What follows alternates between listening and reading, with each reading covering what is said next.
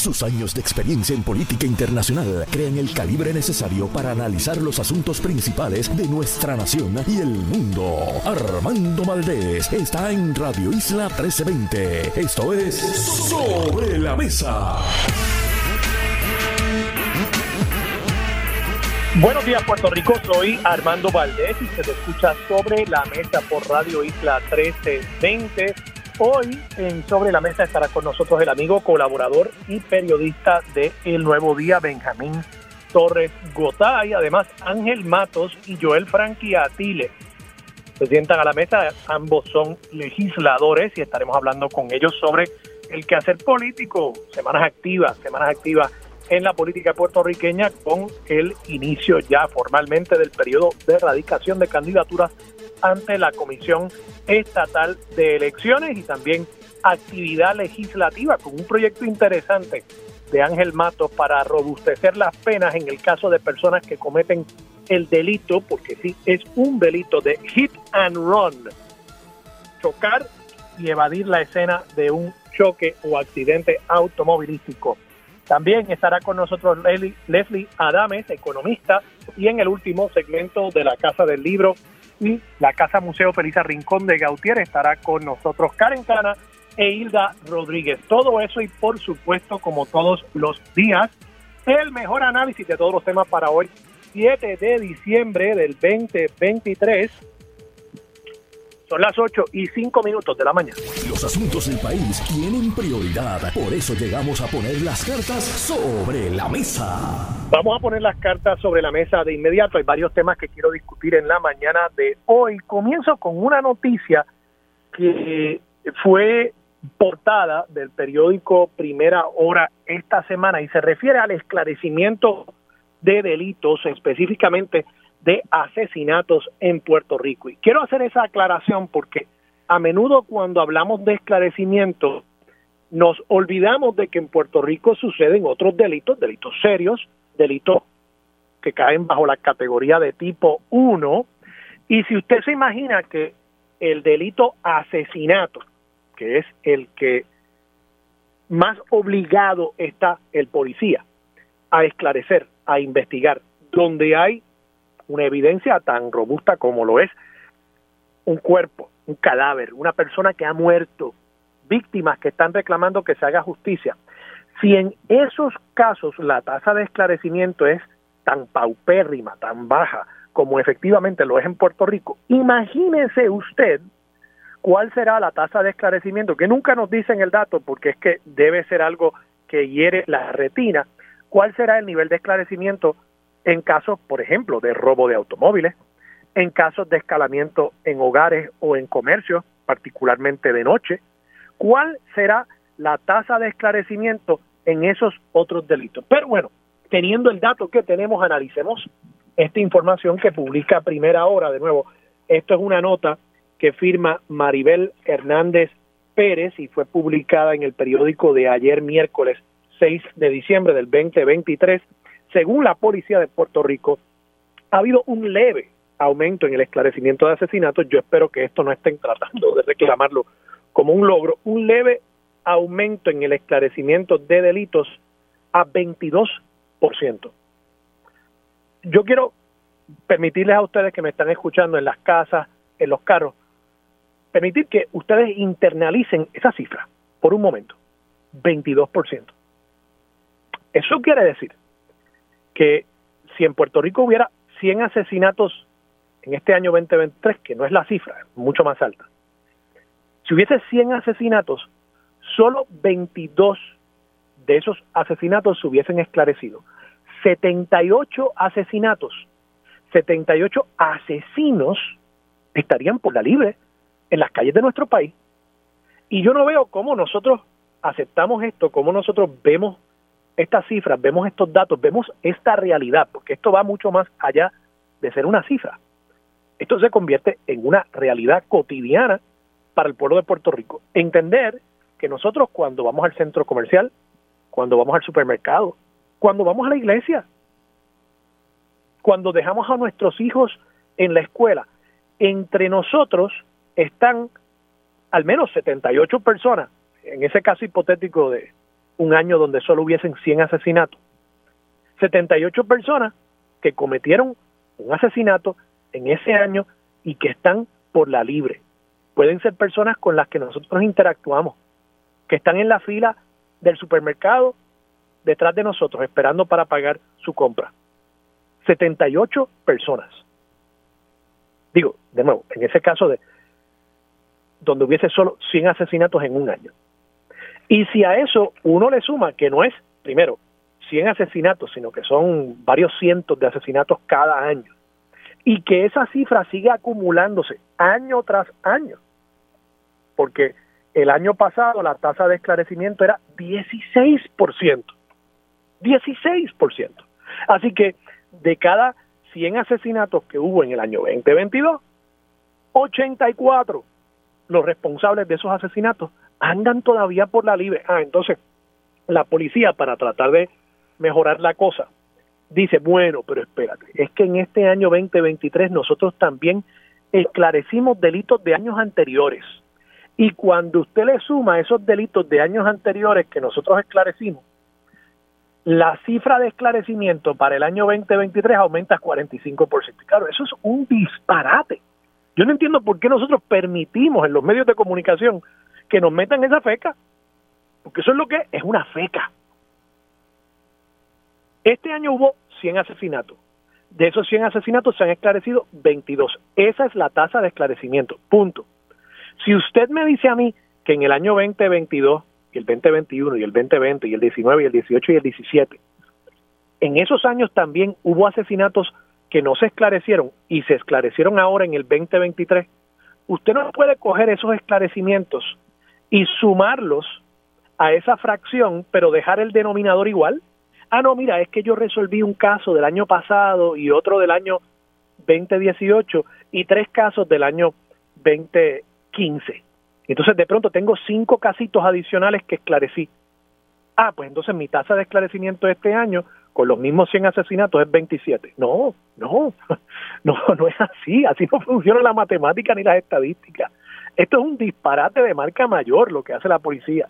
Y es un embeleco para tratar de embelezarnos con la supuesta gestión policíaca que se hace en Puerto Rico, que no es tal cosa, porque de paso, que la mayoría de estos casos esclarecidos, muchos de estos casos esclarecidos, no es que se hizo un trabajo investigativo como el que se ve en la televisión, no, es que simple y sencillamente se logró una confesión, simple y sencillamente apareció muerto el que se estaba buscando como sospechoso para un asesinato.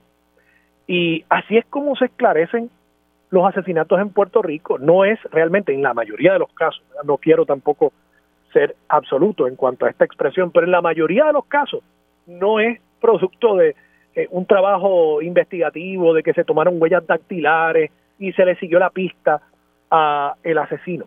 Es simple y sencillamente que casi por carambola aquí se esclarecen los asesinatos. Y precisamente por eso es que tampoco se hace referencia a otra cifra, que es el nivel de convicción. Porque de los esclarecimientos a las convicciones, ahí hay un largo trecho. Entonces, una cosa es que la policía diga, ya yo cerré este caso, esa es la persona que cometió el delito. Otra cosa es que una vez se cierre el caso porque la policía determina que ha esclarecido el asesinato, que eso provoque una radicación y posteriormente una convicción. Y yo tengo que insistir en esto, yo creo que la policía, la gerencia de la policía particularmente, buenos agentes, hay buenos detectives en la policía, pero la gerencia de la policía no le da el apoyo a la policía para hacer este trabajo. Creo que no insisten en la importancia que reviste el esclarecimiento para enviarle un mensaje a la sociedad. Recordemos que las penas no se supone que sean punitivas, las penas se supone que tengan una función para corregir el comportamiento del que comete el delito, pero además para disuadir a otras personas que podrían cometer delito. En la medida en que en nuestro país el asesino, el sicario, sabe que las probabilidades de que sea hallado, de que se le responsabilice por su delito, de que sea convicto, son tan bajas, pues no hay ningún desincentivo por parte de nuestro aparato público para la comisión de esos delitos. Algo similar a lo que pasa y voy a estar hablando sobre esto con el amigo Ángel Matos algo similar a lo que está pasando en la actualidad con el caso de los hit and run, los delitos de chocar, de estar involucrado en un accidente automovilístico y luego fugarse de la escena. Y precisamente por eso el representante Ángel Matos, y de nuevo voy a estar discutiendo esto con él, ha presentado una enmienda que tiene como objetivo excluir la probatoria o libertad de prueba como alternativa para extinguir la pena fija de 10 años de reclusión en los casos de conductores que, actuando de manera imprudente o negligente, causen la muerte de otra persona y huyan de la escena del accidente. Eso es obviamente algo que tiene que ver con el caso reciente de un individuo que provocó la muerte de una conductora y se fue a la fuga esa persona y no pisó la cárcel ni un solo día. Entonces, ¿cuál es el mensaje que se está enviando?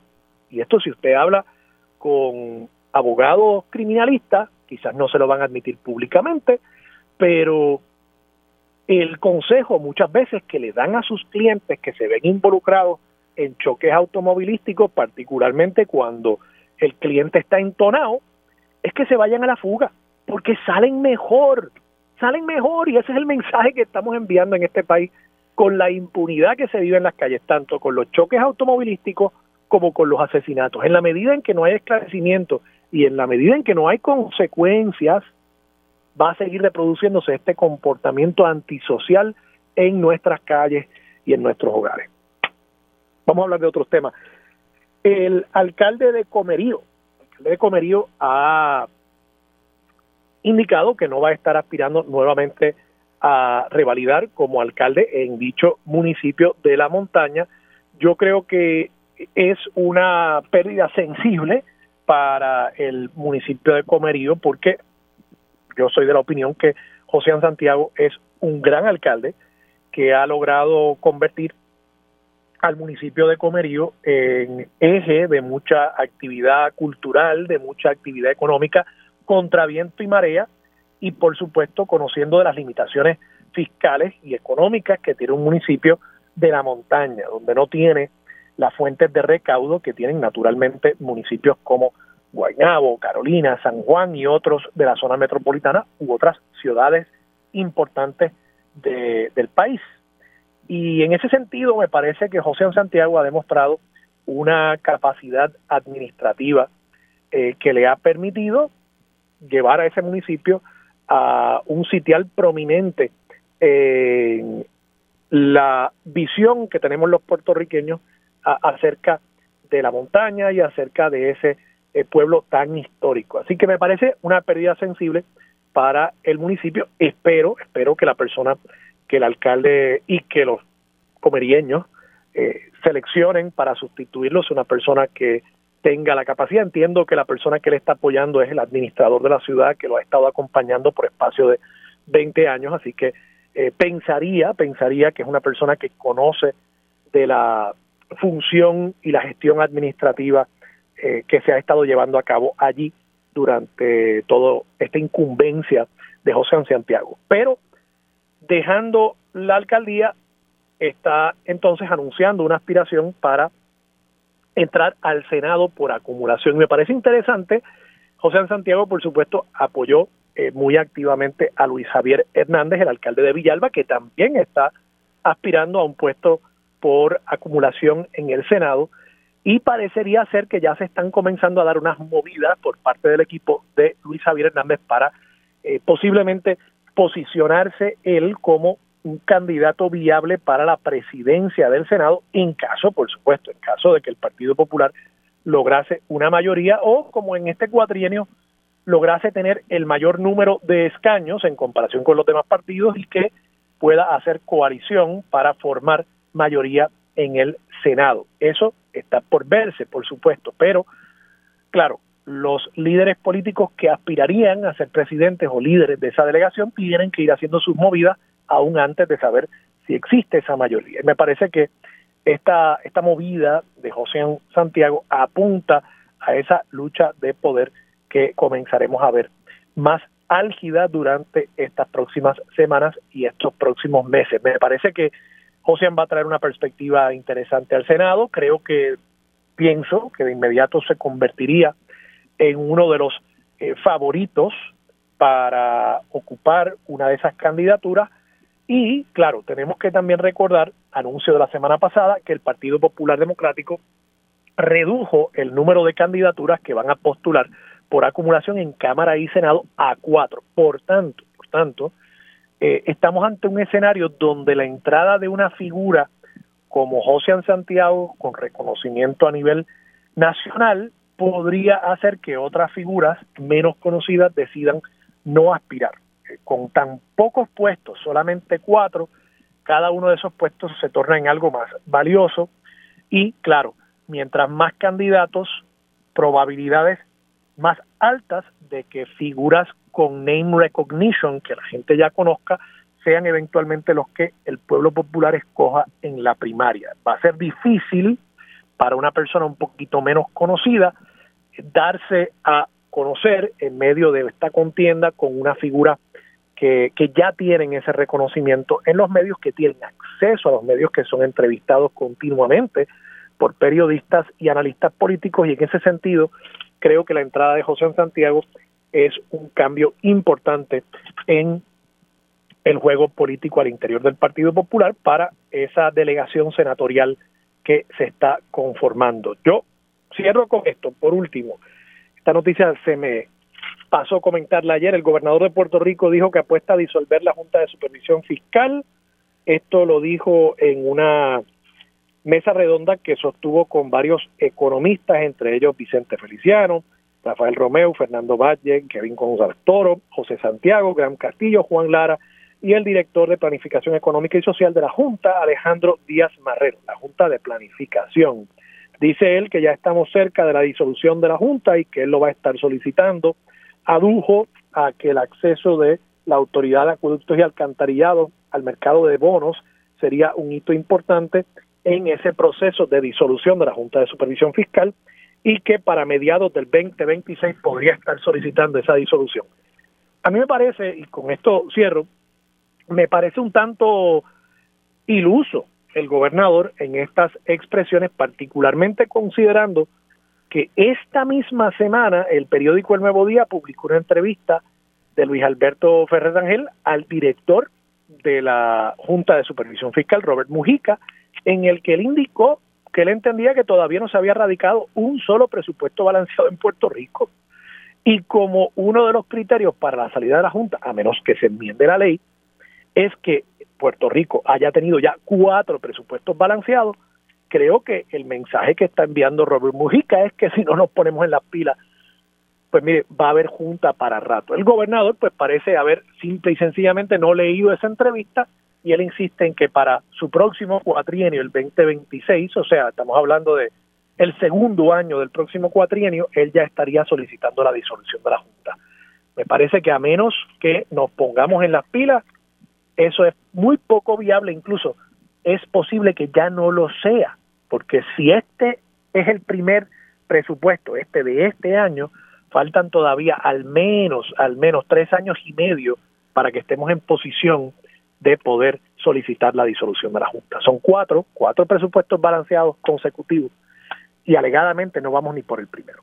Vamos a la pausa, regresamos con más Sobre la Mesa por Radio Isla 1320. Quédate en sintonía, conéctate a radioisla.tv para acceder y participar en nuestra encuesta diaria. Sobre la Mesa por Radio Isla. Una de las figuras del periodismo más influyentes de nuestra generación llega a discutir los puntos importantes de los temas que te afectan. Ahora se une a la mesa el galardonado periodista, escritor y columnista Benjamín Torres Gotay. Regresamos, soy Armando Valdés, usted escucha sobre la mesa por Radio Isla 1320. Benjamín Torres Gotay se sienta a la mesa. Benjamín, buenos días, ¿cómo estás? Buenos días, Armando. Encantado, como siempre, de estar contigo y, y con tu audiencia en este espacio. Igualmente, agradecido que estés disponible para Sobre la Mesa.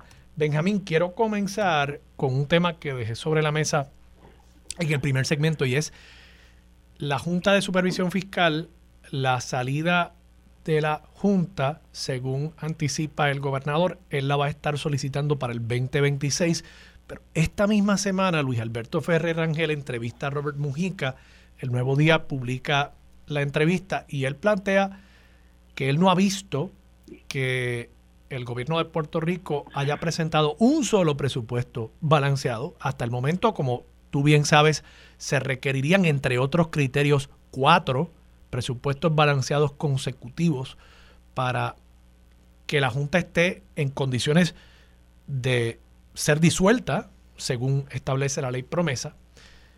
Y por otro lado, también planteó en esa entrevista que los políticos locales esencialmente no han aprendido de este proceso de quiebra y que si no fuera por la Junta estaríamos de regreso en un proceso de quiebra esencialmente en espacio de dos a, tres años. ¿Cómo tú, ¿Cómo tú entiendes ese planteamiento?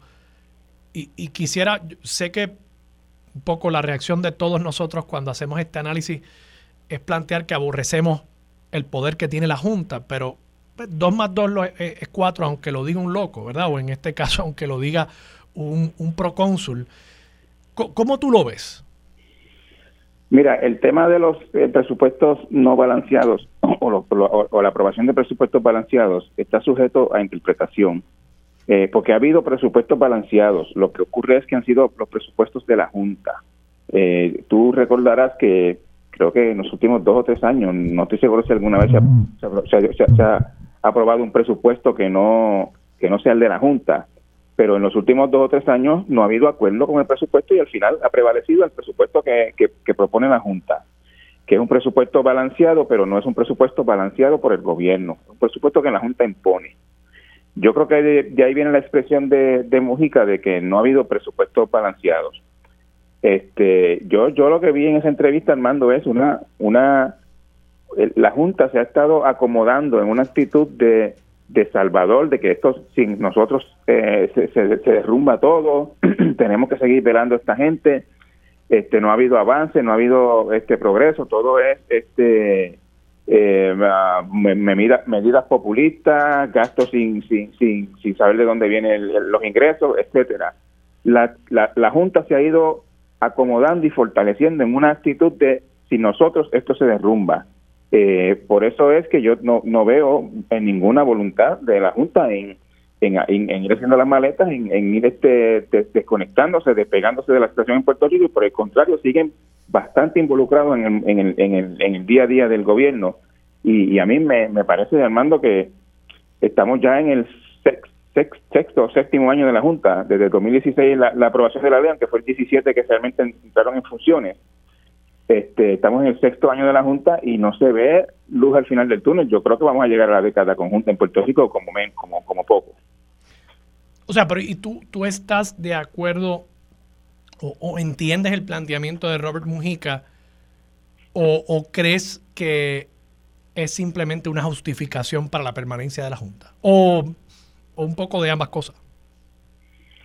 Bueno, este, yo creo que ha habido, bueno, yo, no puedo, o sea, yo no puedo aceptar y yo creo que, es tu caso también. Yo no puedo aceptar que, que se que se tome como necesario que haya una un organismo antidemocrático eh, velando a los funcionarios electos del gobierno de Puerto Rico. De acuerdo.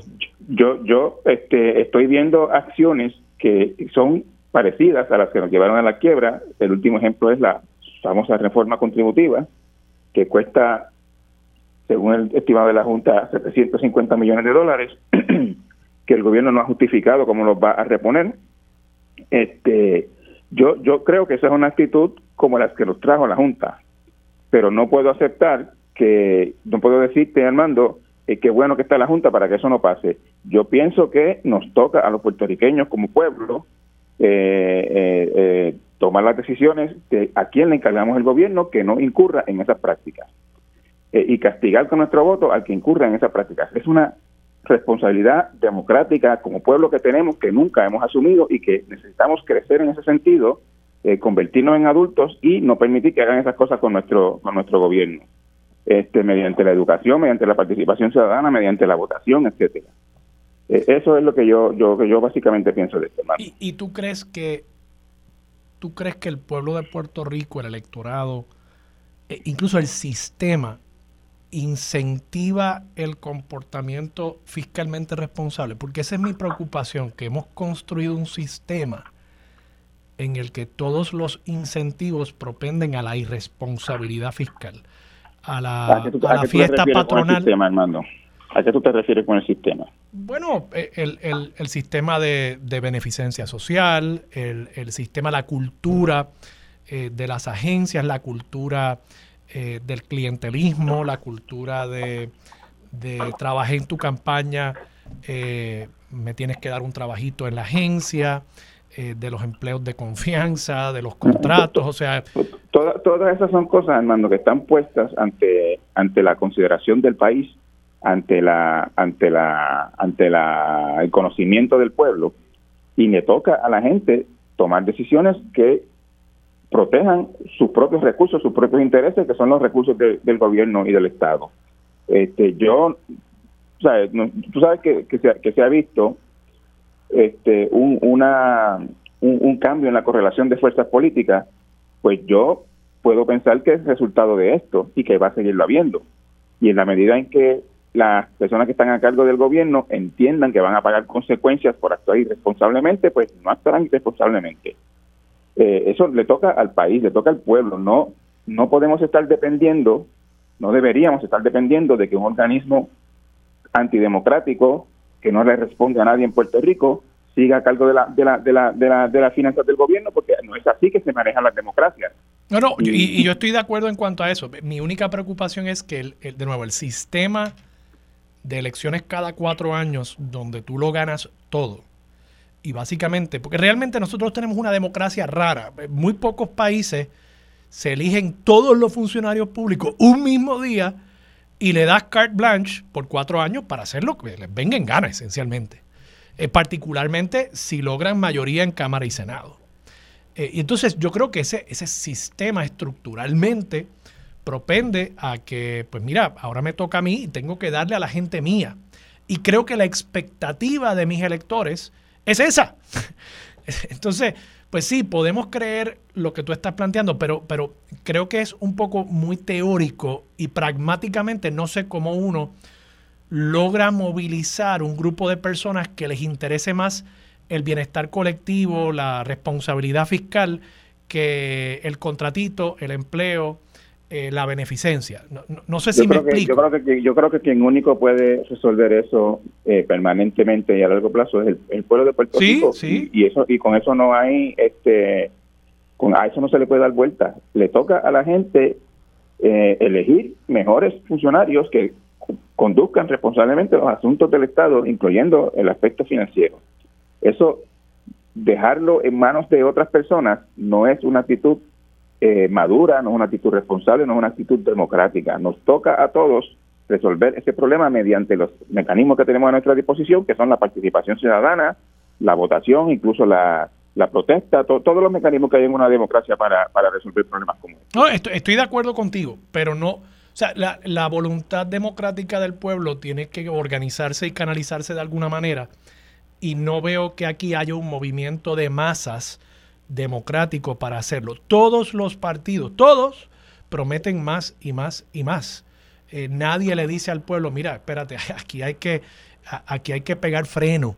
Eh, y, y, no veo cómo entonces movilizamos esa voluntad. Nada, te voy a dejar eso sobre la mesa. Sé que, sé que estoy planteando algo quizás demasiado abarcador, pero me gustaría tu reacción cuando regresemos aquí en Sobre la Mesa por Radio Isla 1320. Quédate en sintonía, conéctate a radioisla.tv para acceder y participar en nuestra encuesta diaria. Sobre la Mesa por Radio Isla. Los asuntos de toda una nación están sobre la mesa. Seguimos con el análisis y discusión en Radio Isla 1320. Esto es Sobre la Mesa. Regresamos, soy Armando Valdés, usted escucha sobre la mesa por Radio Isla 1320, sigue con nosotros Benjamín Torres Gotay. Benjamín, te dejé una pregunta gorda sobre la mesa. Eh, si, si crees que hay manera, en términos pragmáticos, de movilizar esa, esa voluntad por la responsabilidad fiscal en Puerto Rico, si ves en este momento eh, un, un, movimiento de masas, ¿verdad? Porque la voluntad en las democracias se organiza a través de los partidos, a través de los movimientos, si no, pues permanece como algo que está en el éter, pero que no necesariamente se convierte en acción gubernamental. Bueno, Armando, yo creo que todo Puerto Rico es testigo de que esa este, voluntad se ha estado formando. Eh, uno puede interpretarlo con los siguientes datos. Eh, los dos partidos que han gobernado Puerto Rico tenían hace 20 años el 95 o 96% de los votos y ahora tienen un poquito más del 60%. Este, uno puede entender que eso es una respuesta a la crisis provocada por la por la por la administración de, de PNP y PPD por, por, 50 años, eh, cuyo el, el, efecto más grande de esa crisis más notable fue la bancarrota del gobierno en el 2015, este, cuando ya no se pudo seguir pagando la deuda.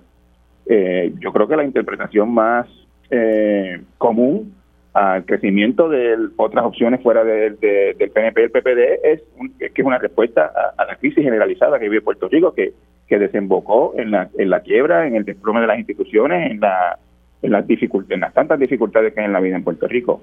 Este, yo me parece que de ahí es que viene eso. Pero alguna, pero alguna de esas alternativas que surge, o sea, puedo estar de acuerdo con eso, pero mi pregunta es, ¿alguna de esas alternativas sugiere un plan gerencial que no implique eh, aumentar el gasto público? Por ejemplo, eh, digo, Proyecto Dignidad en Justicia, pues no creo que haya traído mucho planteamiento sobre la gerencia del gobierno hasta el momento, aunque uno pensaría que quizás serían los más conservadores fiscalmente, pero no he visto ese planteamiento.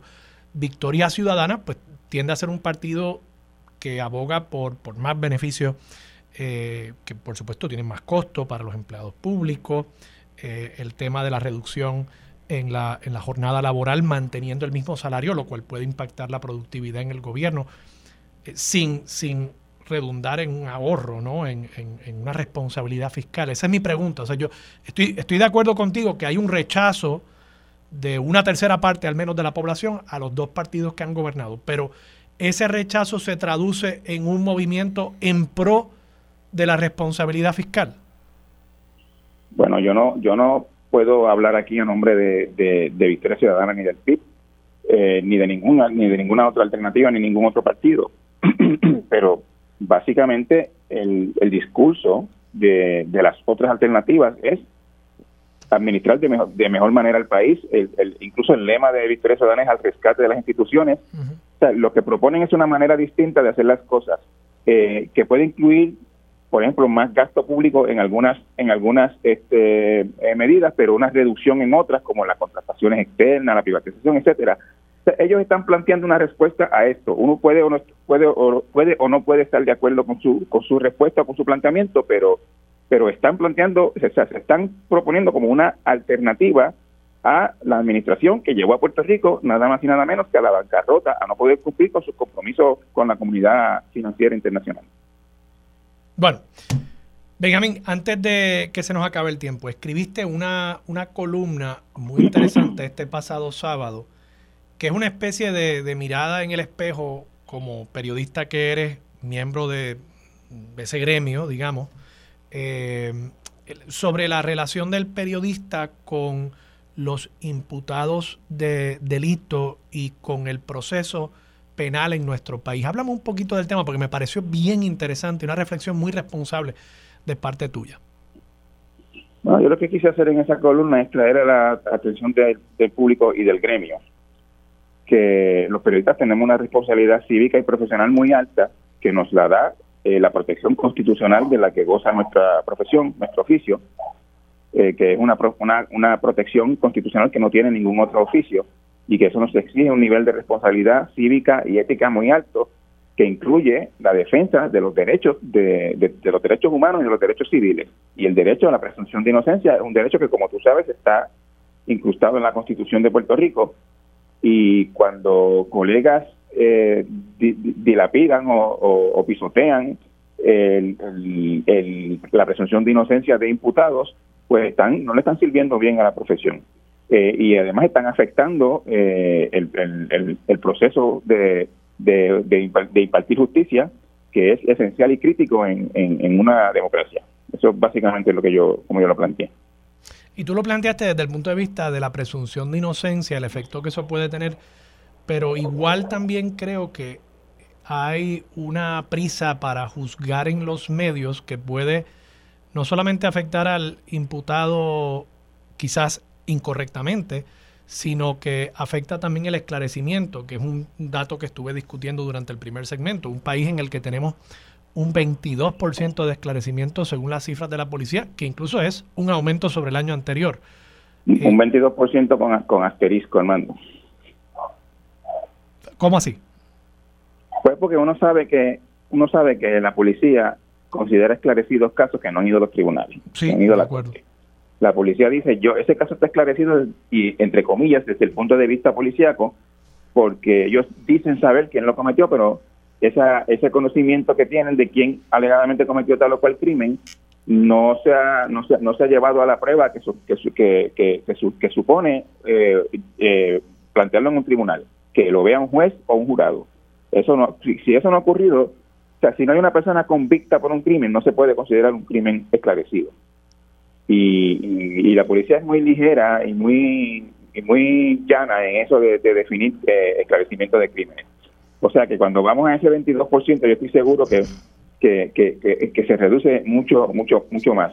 Oh, sí, En sin el- duda. Hace, hace como dos años, Armando, eh, se hizo un análisis, yo no recuerdo si fue, salió en el periódico, pero francamente no recuerdo si fue el mismo periódico que lo hizo, que de los asesinatos ocurridos del año anterior, solamente el 12% había habido juicio relacionado con ese asesinato. Imagínate.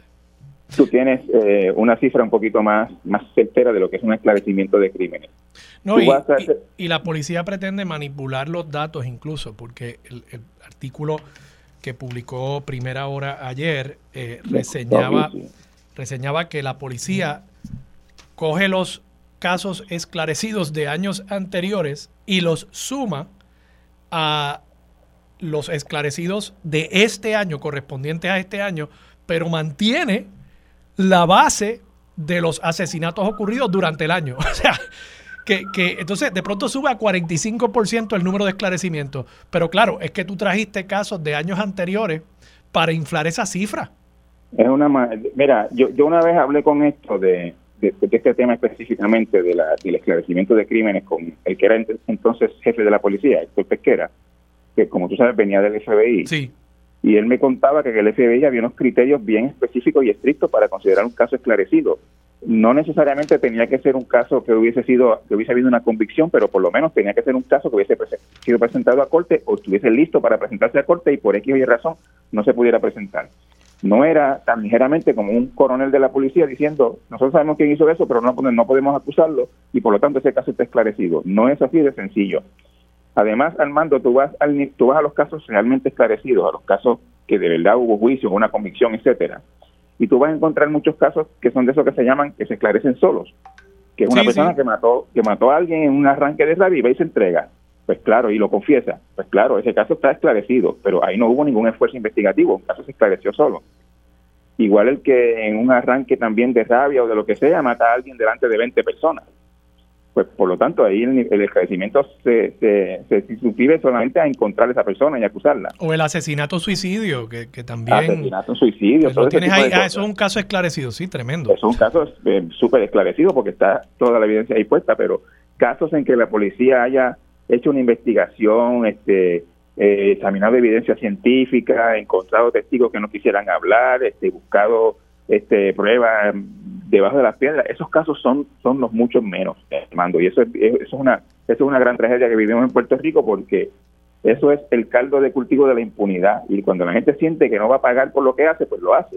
Si Como yo decía, miedo- como yo decía, Benjamín, de cada 100 asesinos, 78 están entre nosotros, en la fila del supermercado, en el centro es una manera de verlo, pero igual también puede haber una persona que haya matado 15, 10. Ah, bueno, 5, claro, 10, sí, 15, seguro, ¿sabes? seguro.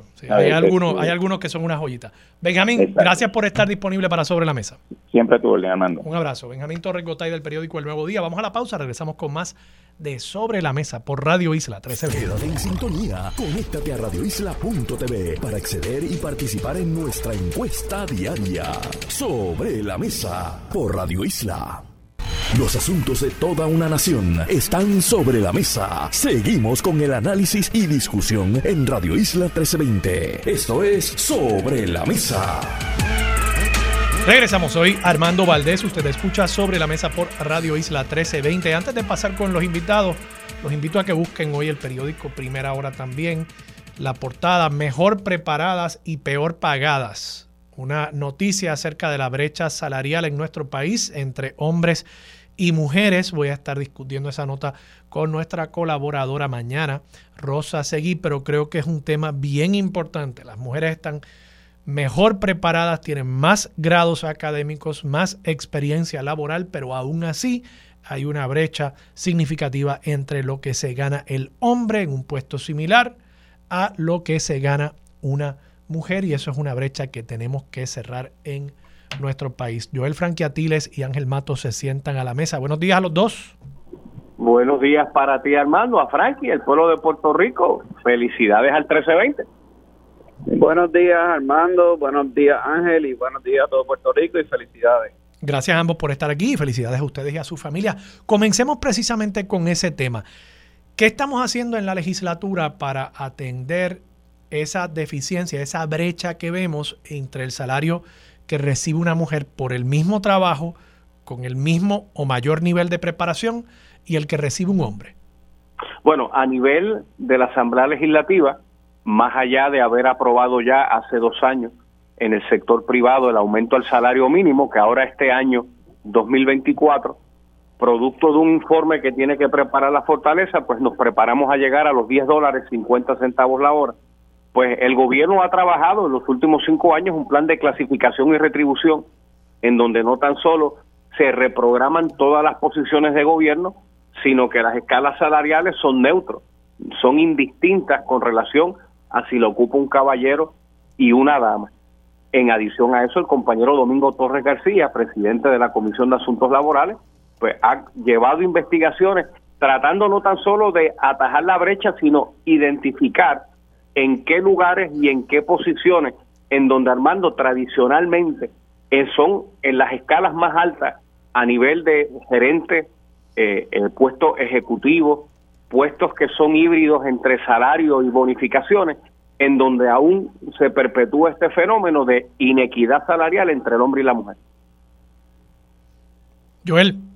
Tengo que ser consono con Ángel. Eh, hemos aprobado el, aumento del salario mínimo, ¿verdad? Eso crea en la empresa privada que, que tenga un plan de reclasificación porque el más básico está ahora a 9.50, el año que viene, eh, dependiendo del informe, subiría a 10.50 y eso empuja las escalas salariales, ¿verdad?, del de resto de, las reclasificaciones a que tengan un aumento. En el gobierno, como dice Ángel, se está trabajando un plan de reclasificación y retribución que encuentro, ¿verdad?, en, diálogo hemos tenido, eh, hay que acelerar eso y ahí no se ve si es hombre, si es mujer, ahí es solamente en la posición que están, que sean uniformes en todas las agencias del gobierno, igual que en la empresa privada, y ahí verdad le hará mucha justicia a personas que en el pasado eh, una agencia ganaba mucho más que otro pues ahora sería todo el mundo uniforme no importa si es hombre y mujer. Y sí te tengo que decir que en la calle las más preparadas son las en muchos casos son mucho más productivas que, que, los hombres. Así que yo creo que eh, esa brecha cada vez se va a estar cerrando por, porque la mujer tiende a ser más dedicada a los estudios y muchas de estas compañías están buscando personas profesionales preparadas y ahí le da esa oportunidad a, la mujer que siga brillando como lo está haciendo. Vamos a pasar a otro tema. Eh, yo quiero, eh, Ángel, felicitarte por poner el, dedo en la llaga eh, con este tema de los hit and run en Puerto Rico y me gustaría para comenzar la conversación que expliques el contenido de este proyecto lo traté de encontrar en, la Oficina de Servicios Legislativos. Creo que todavía no han subido el texto de la medida como tal. Okay. Pero estás trayendo a discusión un asunto que yo creo que es bien importante. Eh, háblame un poco sobre lo que propone el proyecto. En, en, en términos sencillos, Armando, es totalmente inconcebible que irrespectivamente de las circunstancias que provoquen un accidente en la carretera, quien lo provoca o quien arrolla, quien atropella, quien causa da un grave daño corporal o causa inmediatamente la muerte de un ser humano, la opción inmediata instintiva sea abandonar la escena. Eh, así las cosas, hace unos meses para acá hemos visto una serie de casos en los tribunales y aunque yo estoy convencido que los jueces tienen toda la discreción y todas las herramientas judiciales para determinar no tan solo veredictos de culpabilidad, sino a la hora de recibir un informe presentencia con recomendación, pues ciertamente hay un caso que, que colmó la copa en donde simplemente un joven que arrolla una dama, miente en su testimonio, abandona la escena, termina hallado culpable con una probatoria de 10 años. Así las cosas, la enmienda que hemos presentado es que, ¿verdad? Con conducta contumaz, y usted abandona la escena con toda la intención de evadir la ley, pues usted no califique para probatoria alguna. Y que ese sea el disuasivo, sobre todo en esta temporada navideña, para que usted pase la llave, si es que le da con beber en Navidad, y de ocurrir algún incidente en la carretera, entienda que siempre para los ojos de la ley será un atenuante que usted se quede y después atendemos los asuntos secundarios y terciarios de, su condición al volante y todo lo demás. Yo, yo creo, Ángel, eh, eh, de nuevo, lo más que me agrada de este proyecto que tú has traído y que lo traiga el portavoz de la mayoría, me da esperanza de que efectivamente esto sea un tema de conversación y discusión en la próxima sesión legislativa, que es la última de este cuatrienio. Correcto. Pero eh, sin, sin adjudicar que este sea el modelo correcto, creo que la bondad del proyecto es que inicia un diálogo y un debate. Eh, y, y, tú dices que instintivamente las personas se van de la escena. Puede que haya algo de instinto, pero a mí me dicen que hay abogados criminalistas, abogados criminalistas, que el consejo es vete de la escena. Eh, bueno, y, no sople. Desgraciadamente, eh, ¿verdad? Y, sé que aquí vamos a entrar en terreno contencioso en su momento. Sí. Pues cuando usted tiene un accidente y le da con llamar a algún amigo suyo abogado, el, el, el entendido, la subcultura legal con este tema es que te recomiendan que te vayas porque si te vas y te cogen son 10 años, pero si te quedas en la escena borracho son 15. Mire, yo creo que eso es parte de, lo que tendremos en el proceso legislativo, pero en el momento que usted arrolla a un ser humano, eh, lo menos que usted debería estar pensando es en, en, su situación particular inmediata, usted lo que tiene que socorrer es una víctima y que se vea en los tribunales en su día como un atenuante. Sí, sí, pero y, estoy de acuerdo contigo, pero yo creo que, la ley, el, el, sistema tiene que buscar la manera de que ese incentivo no esté ahí. Tú lo acabas de decir, por ejemplo, el proyecto tuyo plantea una pena de 10 años. Eh, o bueno, que no, no tenga la posibilidad de otra alternativa a la pena de cárcel de 10 años, ¿no? que no pueda ser por probatorio, etcétera. Bueno, pero, pero pues ahí sigue habiendo eh, una ventaja de 33%, ¿verdad? Porque si te cogen en la escena y es 15 años, eh, pues aún si me expongo a 10 años de cárcel, pues mira, son 5 años menos de mi vida que voy a pasar en la cárcel, ¿no? Entonces, nada, lo, que estoy planteando, te felicito por traer la conversación, pero me, me pregunto si no tenemos que, además de esto que tú estás planteando, mirar la estructura de las penas no para castigar. Eh, la gente aquí cree que las penas son punitivas, que queremos castigar a la persona. No, las penas se supone que propendan a la corrección del comportamiento, pero además a disuadir el comportamiento antisocial y el sistema que tenemos ahora mismo de penas, evidentemente establece unos incentivos para una conducta antisocial que es evadir la escena de un accidente, de un choque, y que incluso puede provocar la muerte porque tú no sabes, cuando tú chocas, tú no sabes si esa persona está muerta. Es posible que si tú te bajas de tu carro, tú le salvas la vida a esa persona, pero si el sistema propende y crea incentivos para que la persona evada la escena de, ese accidente, pues entonces tú puedes estar provocando la muerte de más personas en nuestras calles. Y, y yo creo que este tema hay que tomarlo tan en serio como se toma alegadamente el tema de los asesinatos, que realmente no se toma en serio nada, porque aquí, imagínate, la policía en el mejor de los casos dice que se esclarecen este año 22% de los asesinatos.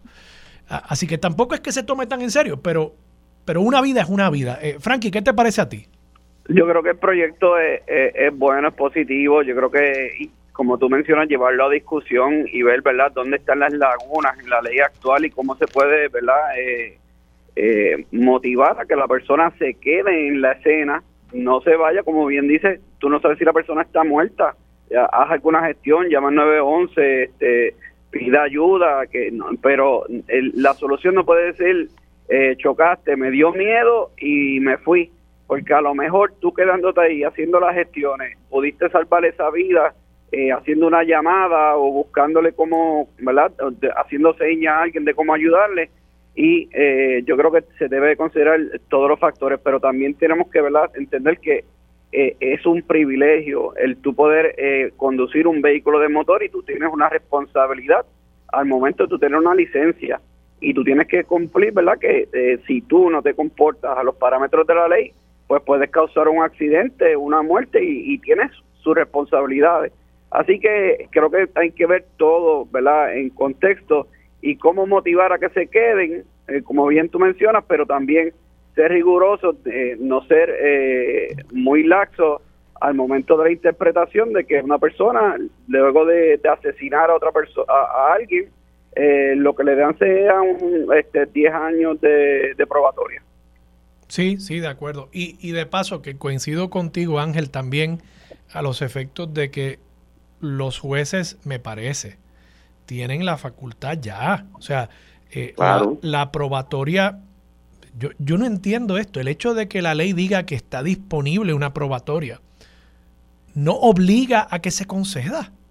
Claro. Y, o sea, yo, yo he visto, yo he visto esa ley, yo, yo, yo quedé honestamente boquiabierto cuando vi esa decisión. Yo lo busqué, yo digo, pero espérate, es que aquí, aquí no dice que está obligado el juez o la jueza. Entonces tú ves eso y tú dices, bueno, pues los jueces eh, a veces se entienden como estas personas ajenas a la gestión del Estado, como si, como si fueran unos dioses en el Olimpo, que, que les importa poco lo que pasa en el país. No, los jueces son agentes del Estado también que se supone que hagan cumplir el ordenamiento jurídico y los propósitos de ese ordenamiento jurídico. Y el propósito de nuestro ordenamiento jurídico tiene que ser evitar y disuadir el comportamiento antisocial. Y una determinación como esa, yo no entiendo cómo el juez llega a la conclusión que propende a ese propósito de evitar futuros casos como ese. No, y que entonces, ¿verdad? Se, una vez se dio esta probatoria de 10 años tan discutida, eh, ¿verdad? Ahora la judicatura tiene hasta una eh, asociación que los representa y tiene un portavoz muy elocuente, muy activo en los programas de análisis y, planteaba, ¿verdad? Eh, que a mí me tomó totalmente por sorpresa que si no se quiere unas, unas probatorias particulares, pues hay que quitarle a los jueces la discreción judicial. Eso es lo último que yo pensaría pero si, si a ese precio se vende la casa, pues acá en la legislatura con mucho gusto. Ángel, Frankie, vamos a pasar a temas políticos. Ha habido mucha, mucha, mucha actividad en estos días. Entre ellos incluso el jueves, y creo que esto pasó después de nuestra conversación, Ángel, el jueves eh, el Partido Popular Democrático anunció formalmente que iba a postular cuatro candidatos por acumulación en Cámara y cuatro candidatos en, eh, en el Senado por acumulación. Tú eres portavoz de la mayoría, tú tienes un interés eh, en retener esa mayoría. ¿Cómo tú ves esta movida del Partido Popular en ese contexto de la posible retención de la mayoría? Luego de varias discusiones ante la Junta de Gobierno del partido, tomando por análisis los últimos cuatro o cinco eventos electorales y reconociendo en el siglo XXI una nueva construcción política de nuevas instituciones, pues hay que ser estratégicos. Eh, muy bien, los partidos pueden llegar hasta postular seis candidatos, pero en la confección de los bloques electorales se ha podido demostrar que después de la tercera posición en adelante, pues da mucho trabajo asegurar la cuarta, la quinta y la sexta. Eh, tomando como consideración este último evento electoral, que apenas eh, entramos con, con el mínimo de las combinaciones, en la elección anterior sí entraron cinco, y, reconociendo eso uno se tiene que parar ante el país en total transparencia y, sobre todo con la base del partido, que tú le tienes que explicar que no siempre el 100% y la totalidad en las candidaturas por acumulación es la garantía que los seis candidatos entren. Una cosa es la primaria, que tú puedes escoger seis y vas a tener seis, pero cuando vas a elección general y vas a los bloques, y para que los amigos eh, entiendan, cada bloque eh, en acumulación representan como un 30-35% de todos los precintos de Puerto Rico y los partidos tienen que de manera equitativa y balanceada darle igualdad numérica a los candidatos. Lo que pasa que ya cuando sales del plano y vas a la calle, pues Armando es candidato de acumulación y un sábado por la mañana le dice a Ángel, Ángel, ¿qué actividades tenemos hoy? Bueno, Armando, empezamos en Yabucoa, después hay que ir a Guadilla, acabamos en Las Marías y si tenemos tiempo hay que ir un momento agresivo, en un día natural de 10 horas y después Armando llega baratado a la casa. Frankie. Frankie, ¿estás ahí? Perdimos a Frankie. Quítale el mío, Frankie. Quizás perdimos a Frankie. Hello, aquí estoy de nuevo. Ahí está. ¿Tú, ¿Cómo tú lo ves, Frankie? ¿Tú, tú crees que eh, ¿Tú crees que el Partido Popular se fortalece con esta decisión? ¿Tú crees que posiblemente, y, es una lectura, el PNP se debilita? O sea, si el PPD con... Y, yo vi el, análisis que hizo Toñito, si el, el PPD en el 2020 hubiese postulado cuatro candidatos eh, para acumulación y redistribuyendo los votos íntegros únicamente, eso en la Cámara colgaba a Néstor Alonso y a José Aponte y entraban los cuatro del Partido Popular. Y en el Senado colgaba a, Anairma Rivera Lacén y a Rafael Bernabe. Eh, no se veía afectado eh, el PNP en, en el Senado. Eh, lo cierto es que esto aumenta las probabilidades de que el PPD coloque esos cuatro miembros en, Cámara y Senado, lo que quiere decir que quedan entonces siete escaños. El PNP está postulando seis. Habría que ser súper optimista para pensar que el PNP va a tener suficiente voto íntegro como para colar los seis. Eh, ¿Cómo tú lo ves? Yo creo que el Partido Popular estratégicamente eh, está haciendo lo correcto. Yo creo que el PNP en el futuro va a evaluar en estas próximas elecciones en contexto, igual que lo está haciendo el Partido Popular. Y yo entiendo que en el futuro el PNP va a hacer en otra elección próxima algo, eh, algo similar. ¿Y tú, ¿y tú crees que fue un error no haberlo hecho en, en esta ocasión? Bueno, veremos, ¿verdad? Este, los resultados. Eh, todavía nosotros entendemos que, que, somos, ¿verdad? El partido más grande, el partido más fuerte, eh, pero sí tenemos que saber que al salir Proyecto Dignidad, eh, que debilita un poco, ¿verdad? Ese, a una a cierta base del PNP que, está molesta, pues, pues ahí nos debilita. Entonces, eh, pues tenemos que evaluarlo. Yo creo que ya para unas futuras elecciones vamos a estar más o menos en una posición similar que el Partido Popular, de a lo mejor cinco candidatos que tenemos que postular. No podemos olvidar que estos partidos como Proyecto Dignidad, Movimiento Victoria Ciudadana y Partido Independentista, ellos ninguno de ellos postula cinco o seis candidatos ellos postulan un candidato, eh, acumulan a, nivel de todo Puerto Rico y por eso, ¿verdad? Tienen una ventaja sobre el resto de los de acumulación del Partido Popular y del Partido No Progresista, porque como dice Ángel, tienen que dividirse eh, entre todos los, pueblos, los distritos, y los ponen una desventaja con los partidos pero, de pero eso es, al postular menos candidatos. Podemos podemos estar de acuerdo, pero es una realidad eso. Entonces, cuando yo hago cuando yo hago el cálculo, ¿verdad? yo creo que el Partido Popular está muy bien aspectado el, poder colocar sus cuatro candidatos. Eh, y probablemente en, posiciones muy altas, porque van a acumular un montón de votos cada uno de esos cuatro candidatos. En el caso de Proyecto Dignidad, eh, yo creo que van a poder nuevamente elegir uno y uno, precisamente por lo que tú dices.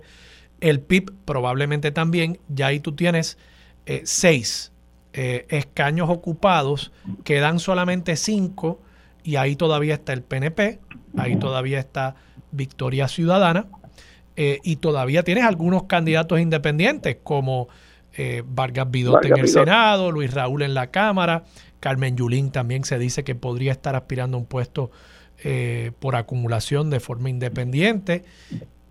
No sé, o sea, como que se van reduciendo un poco ya, ya con, con ese cálculo que hice, lo mejor, lo mejor que podría aspirar el PNP es a entrar 5, eh, pero puede quedar incluso en 3. Entonces me pregunto cómo eso afecta las posibilidades de ustedes lograr mayoría el próximo cuatrienio. Bueno, yo creo que el, el, pueblo de Puerto Rico en general, lo importante es llevar las primarias, ¿verdad? Tenemos que pasar el proceso de primaria, llevarlo eh, entre hermanos estadistas, eh, hermanos progresistas, no, ¿verdad? Lacerar, aunque siempre, ¿verdad? Se crea un ambiente de tensión, gente molesta, pues tratar de permanecer lo más unido posible eh, en, en estas primarias para, ¿verdad? Para poder mantener la mayoría, porque entonces podríamos ponerle en riesgo eh, esa mayoría legislativa si, si no sabemos llevar bien como líder en la, la primaria próxima. Muy bien, Ángel, Frankie, muchas gracias. Buenos días a todos. buen día. Ángel Matos y Joel Frankie Atiles. Vamos a la pausa, regresamos con más de Sobre la Mesa por Radio Isla 1320. Quédate en sintonía, conéctate a radioisla.tv para acceder y participar en nuestra encuesta diaria. Sobre la Mesa por Radio Isla. Los asuntos de toda una nación están sobre la mesa. Seguimos con el análisis y discusión en Radio Isla 1320. Esto es Sobre la Mesa.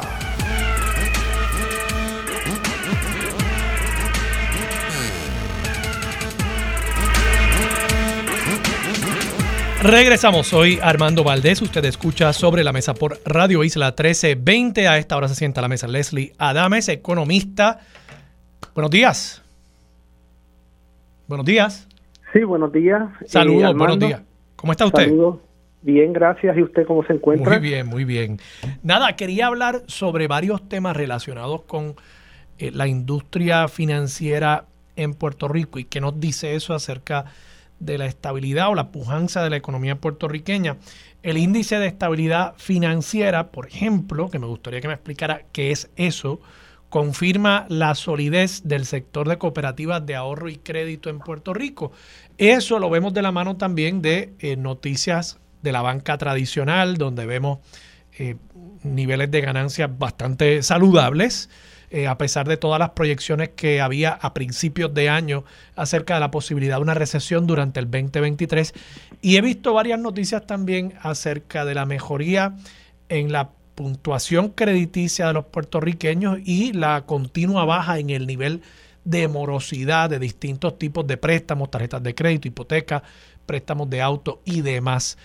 ¿Cómo usted lee toda esa, toda esa información en cuanto a la solidez del sector financiero puertorriqueño?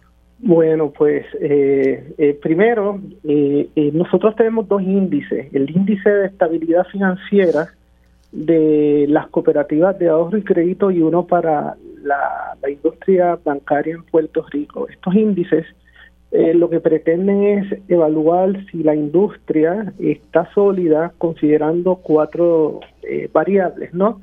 Rentabilidad, solvencia, liquidez, calidad de activo eh, y te dije solvencia, rentabilidad, calidad de activo y liquidez. Eh, en el caso de la industria de las cooperativas de ahorro y crédito, eh, este índice se ha mantenido de manera sostenida mejorando. El tercer trimestre experimentó un incremento muy importante esto pues eh, apoyado por una mejoría en la rentabilidad, eh, una estabilidad en la calidad de activos eh, y por otro lado una fortaleza, un fortalecimiento anual y secuencial en su base de capital. Un patrón similar se está observando a nivel de la industria bancaria, así que eso sugiere que en términos generales la industria pues se está desempeñando bien. No obstante, eh, los dos sectores, la cooperativa y la banca. La, cooperativa y la banca, la industria eh, bancaria.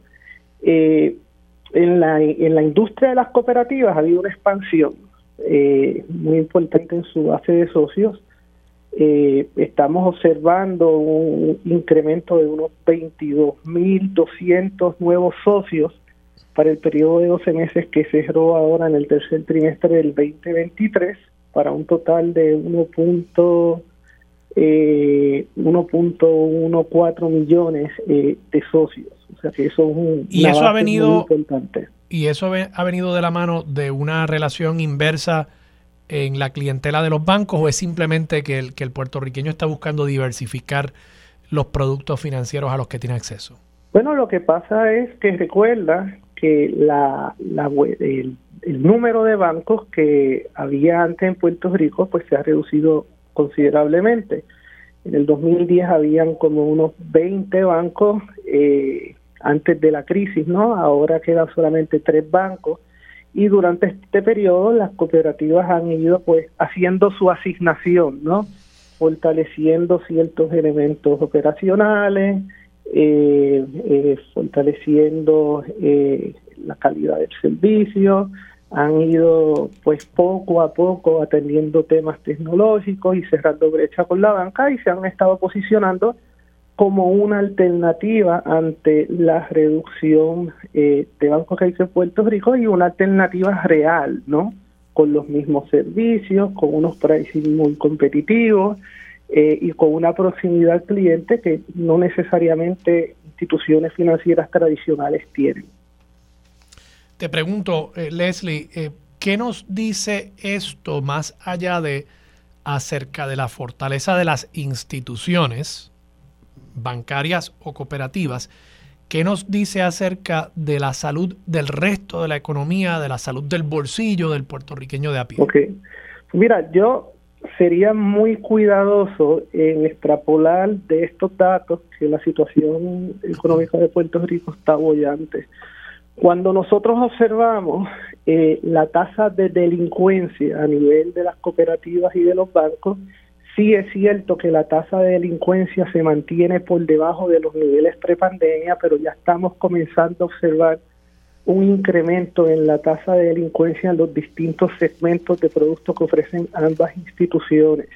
Por otro lado, nosotros eh, tenemos unos indicadores internos que muestran que el nivel de endeudamiento del consumidor en el 2022 incrementó de forma notable cuando lo mides en términos de deuda a, a, net worth, por un lado, o si tomas en consideración el ingreso neto, el ingreso personal disponible con relación a la deuda total.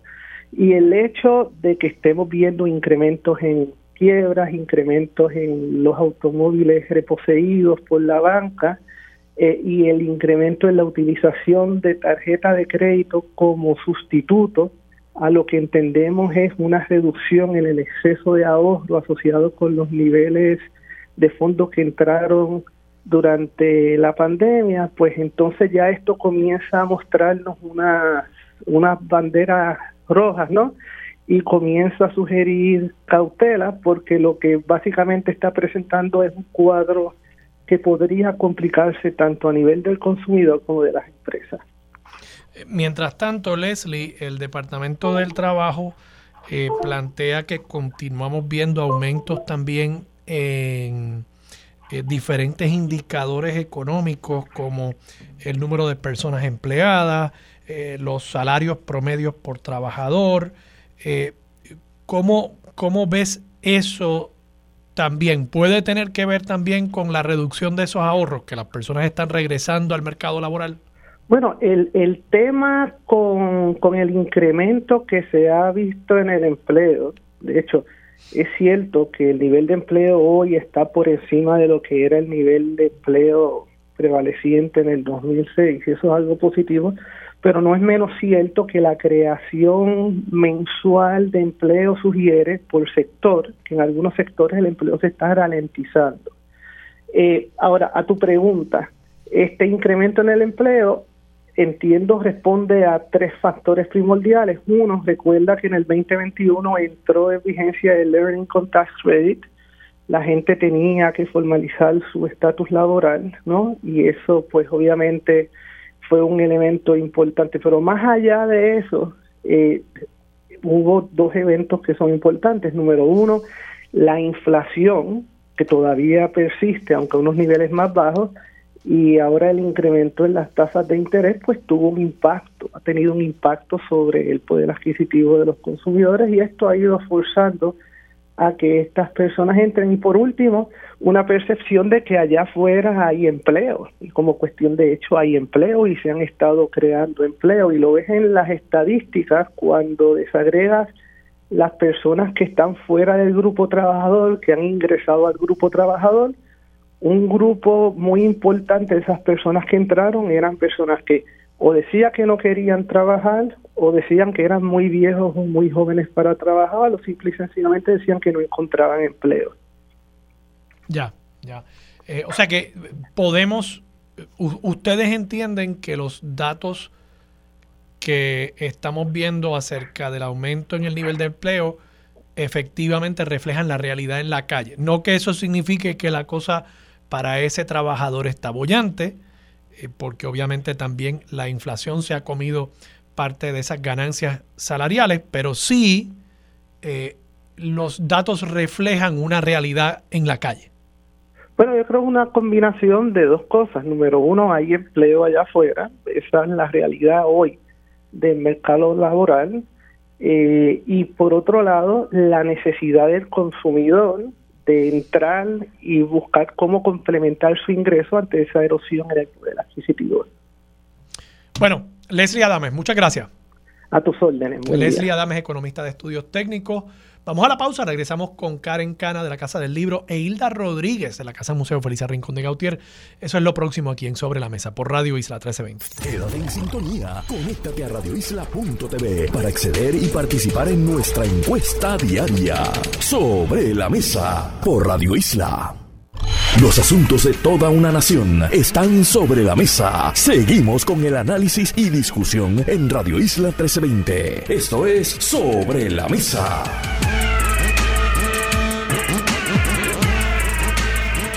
Regresamos, soy Armando Valdés, usted escucha sobre la mesa por Radio Isla 1320 y a esta hora se sienta a la mesa Hilda Rodríguez de la Casa Museo Feliz Rincón de Gautier. Buenos días Hilda. Buenos días Armando. Y Karen Cana de la Casa del Libro. Karen, buenos días. Hola, buenos días y muchas felicidades. Igualmente, igualmente. Gracias a ustedes por estar disponibles para Sobre la Mesa. Hilda, vamos a comenzar contigo. Eh, tengo en mis manos un libro incluso, como te dije, había recortado la noticia a la expectativa de eh, verte en el día de hoy. La noticia es de ayer, el periódico Primera Hora firma la nota Nidia Bausa, la literatura como herramienta de libertad, 13 confinados plasman en un libro una recopilación de sus entrevistas y memorias en la primera publicación, producto de eh, en la cárcel de varones. Exacto.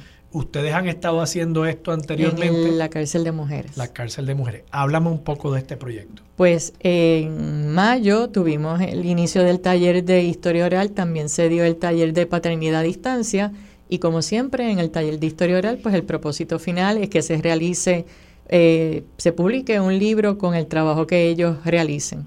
Y en esta ocasión, pues fueron tres, doce historias. Una es la que escribe eh, Juan Negrón Ayala cuando fallece el padre Picó y le pedimos autorización para incluirla. Eh, así que son 12 historias que ellos trabajaron durante ese taller. Ellos tuvieron, como quien dice, una práctica para entrevistar y hacer preguntas y gentilmente Benjamín Torres Gotay eh, asistió y ellos le preguntaron y de ahí entonces ellos partieron a hacer ese trabajo. Decidieron perdona, decidieron entrevistar a dos de las profesoras de la universidad que están donde ellos cogen sus talleres.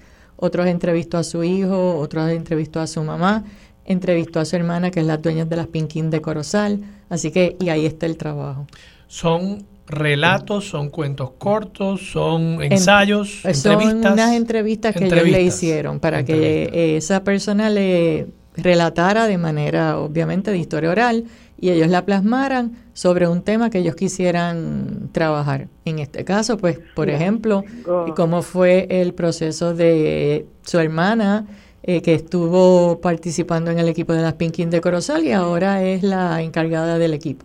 Y me encanta el, título del libro, Historias para ser libres, ¿verdad? Correcto. Porque en efecto, pues, yo creo que el arte... Eh, hace a uno libre a pesar de que uno pueda estar eh, tras la reja. Así mismo. Eh, la libertad de, de, la mente, de la conciencia humana, de uno viajar a través de eh, la lectura, la, lectura la creación. Todo lo que puede aprender y conocer, aunque esté, como bien dice, tras las rejas, todo lo que puede conocer y ser libre de esa manera. El título lo seleccionó la profesora, la doctora Sandra Enrique, que fue quien dio el taller. El libro está disponible en la fundación. Personas interesadas se pueden comunicar con nosotros. Ya los que teníamos para la venta se acabaron ayer mismo, así que voy a ordenar. Así que las personas interesadas nos llaman para reservar su copia. Sí, vamos a apoyar este proyecto. Eh, yo creo que es muy importante que, apoyemos la creación. O sea, siento que, la cárcel de las personas que, tú me has traído aquí incluso eh, siento que la cárcel es, eh, lamentablemente, un repositorio de mucho talento en nuestro país. De mucha gente joven, mucho, mucho talento que por diversas razones, ¿verdad? No tuvieron la oportunidad en el momento que estaban en la libre comunidad y ahora pues sí la tienen y hay que aprovechar el máximo. Karen, ¿y tú? ¿Qué tienes en la casa del libro? Bueno, pues eh, este mes, este, el 15 de diciembre, vamos a tener la apertura de la exhibición Isla Pirata en colaboración con las Jornadas del Grabado, que son un grupo de grabadores puertorriqueños que llevan 20 años, celebran su 20 aniversario trabajando el grabado y o sea, y como grupo, ¿no? Porque llevan muchísimos años más como artistas del grabado. Eh, este, esta exposición es en colaboración con ellos. Estamos bien, eh, bien entusiasmados de dar, de verdad, de de abrirles el espacio para que ellos puedan estar con nosotros en la Casa del Libro. ¿Y, qué es eso de Isla Pirata?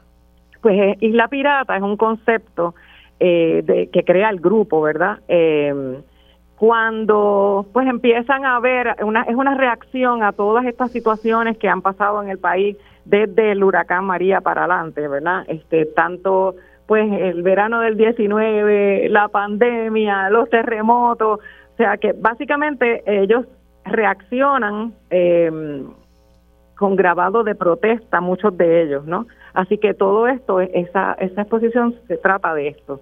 También la exposición, o sea, el concepto, pues ha, ha logrado extenderse y ellos han hecho también estandartes que han estado exhibiendo en otras en otras entidades, ¿verdad? A través de la isla, fueron a las Américas, fueron a Vieques. Y esta es la primera vez que las obras en papel y eh, se presentan físicamente. Las obras que dieron paso a todas esas otras este, iniciativas que han estado teniendo alrededor de la isla. ¿Qué día abre la exposición? El 15 a las seis y media de la tarde, así que están todos invitados. Y por supuesto después estará por un tiempo, ¿no? Disponible para el sí, público. Sí, por supuesto. De hecho, va a estar hasta eh, para coincidir con la poligráfica, que es en febrero del 2024. Así que pues este la vamos a tener, vamos a tener a los artistas que son 35 artistas hasta ahora que están participando y bueno, pues invitamos a todo el mundo a que vean y los apoyen, ¿no? Eh, además de eso, quería compartir que este, este mes también la Casa del Libro este, va a lanzar una iniciativa bien interesante. Eh, es un certamen y les pedimos que estén pendientes porque lanzamos pronto la convocatoria y bueno, es súper chévere, es la primera vez que lo hacemos eh, y tenemos el apoyo de Tiznando el País, de la iniciativa del proyecto Tiznando el País. Así que les pedimos que estén con nosotros para que se enteren pronto. Dinos la fecha de nuevo. La fecha de la exposición es el jueves, la apertura, jueves 15 de diciembre a las seis y media y pendientes al lanzamiento de la convocatoria de los libros negros. Excelente. Hilda, vamos a volver, digo, y, antes de pasar a Hilda de nuevo, la Casa del Libro, por supuesto, está en la calle del Cristo. ¿Cuál es el horario de apertura allí, Karen, para, para el que quiera ir a visitar? Estamos de martes a sábado de 11 a 5. Las salas eh, se abren hasta las 4 y media. Martes a sábado, 11 a 5, calle del Cristo, casi casi llegando a la capilla. Casi casi llegando a la capilla. Al sur de la eh, calle Fortaleza y casi al frente del famoso Parque de las Palomas. Además de las exhibiciones, tienen una tiendita allí chulísima donde se venden eh, muchos libros y otros objetos, así que también si están buscando... Artículos de artistas, ¿verdad? De, Sí, artistas sí, del país para darles apoyo también. Si están buscando ese regalito navideño, todavía tienen algunas personas en la lista para las que no le han comprado un regalo, pues allí pueden ir durante esta época navideña a la Casa del Libro, que realmente es una, una extraordinaria institución y ese edificio también muy bien cuidado, una, una joya de la arquitectura colonial puertorriqueña. Hilda, en el caso de la Casa Museo, ustedes también tienen una charla. Tenemos charla, la última charla del año 2023 es el próximo jueves 14 de diciembre. Se titula Entre talleres y ebanistas, historia de los principales artífices del mueble puertorriqueño 1850 a 1960 por el doctor José Luis Colón González. Del mueble puertorriqueño. Sí.